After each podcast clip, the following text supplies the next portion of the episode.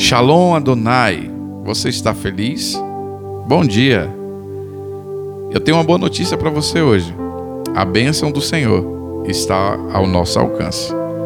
Salmo 23, versículo de número 6 diz que certamente que a bondade e a misericórdia me seguirão todos os dias da minha vida e habitarei na casa do Senhor por longos dias. No texto bíblico de hoje, Deus fala que as suas bênçãos irão nos perseguir até nos alcançar.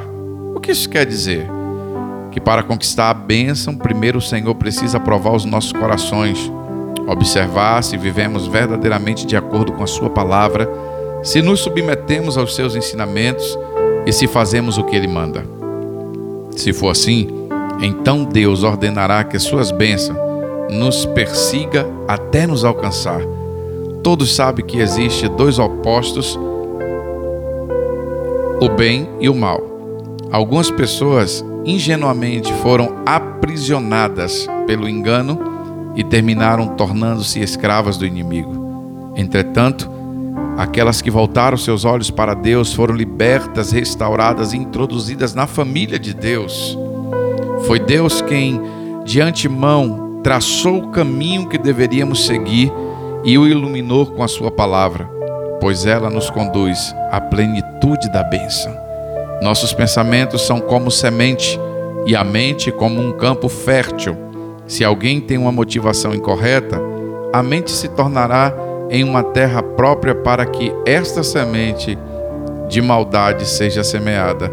Ao longo dos anos, ela germinará e dará o fruto incorreto. Nada que acontece com cada um de nós, filhos de Deus, é por acaso.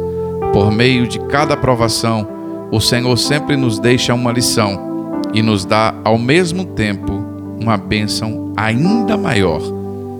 O bem de Deus nos alcança e a sua misericórdia nos sustenta e o seu amor nos conduz a horizontes de conquista.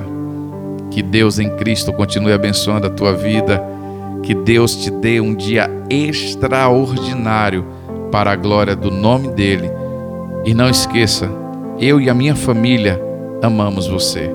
Deus te abençoe no nome de Jesus.